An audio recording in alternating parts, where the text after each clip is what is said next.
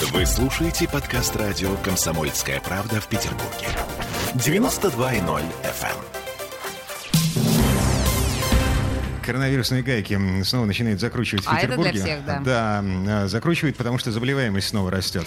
И первым делом власти собираются ужесточить масочный режим в общественном транспорте. А то бы расслабились, да?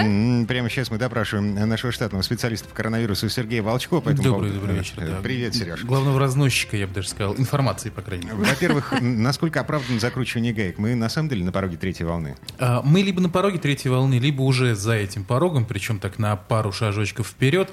А, Это, скажем так, мнение неофициальное, то есть никто не говорил на уровне Смольного или там на уровне Кремля, что все, третья волна. Но вот сколько мы общаемся со специалистами разных уровней, с разными методиками подсчета, все говорят, что таки да, таки да. Либо вот уже, либо еще чуть-чуть, и будет опять-таки уже. А ужесточение масочного режима нам официально анонсировали. Да, да, да. Причем нам его анонсировали а, дважды, я вот так могу сказать, со стороны двух разных комитетов. Комитет по транспорту и комитет по промышленной политике, инновациям и торговле. А, Что все это значит на практике? То есть э, полицейские рейды в общественном транспорте или, э, ну вот как э, сейчас, как в последнее время, усталые люди на входе в метро говорят, наденьте маску, пожалуйста. Вот по поводу последнего на самом деле интересно, но сначала отвечу, да, по порядку. Это означает, что будут проверки.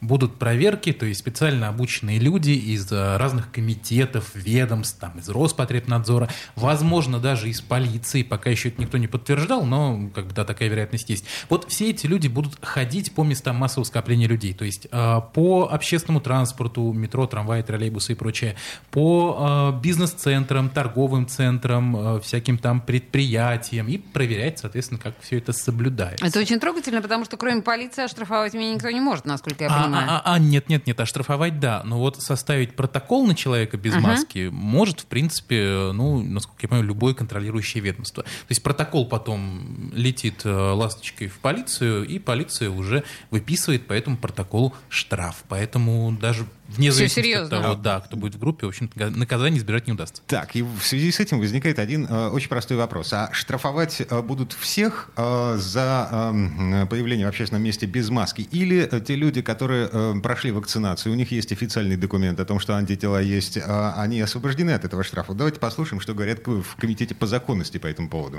Наталья Башкетова неоднократно говорила, что люди, не болеющие, могут быть при этом переносчиками заболевания. Поэтому там все смотрится на 121 постановление. Если там введено ограничение, четко прописано требование носить маску, значит, это подпадает под статью 861 об административное правонарушение. Это все.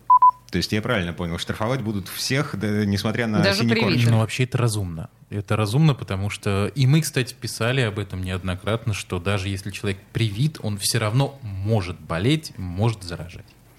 Ам, Вот так. ам, И, и- и- и вот мы будем после этого прививаться? А- Не уверена, буду думать на эту тему серьезно, прививаться или нет теперь, раз меня все равно заставят маски носить. Э, Погоди, то есть ты, ты размышляешь не по поводу своей собственной безопасности, своего будущего здоровья, раздражают. раздражает маски и обязанность, необходимость их носить. Я все понял. Темы дня.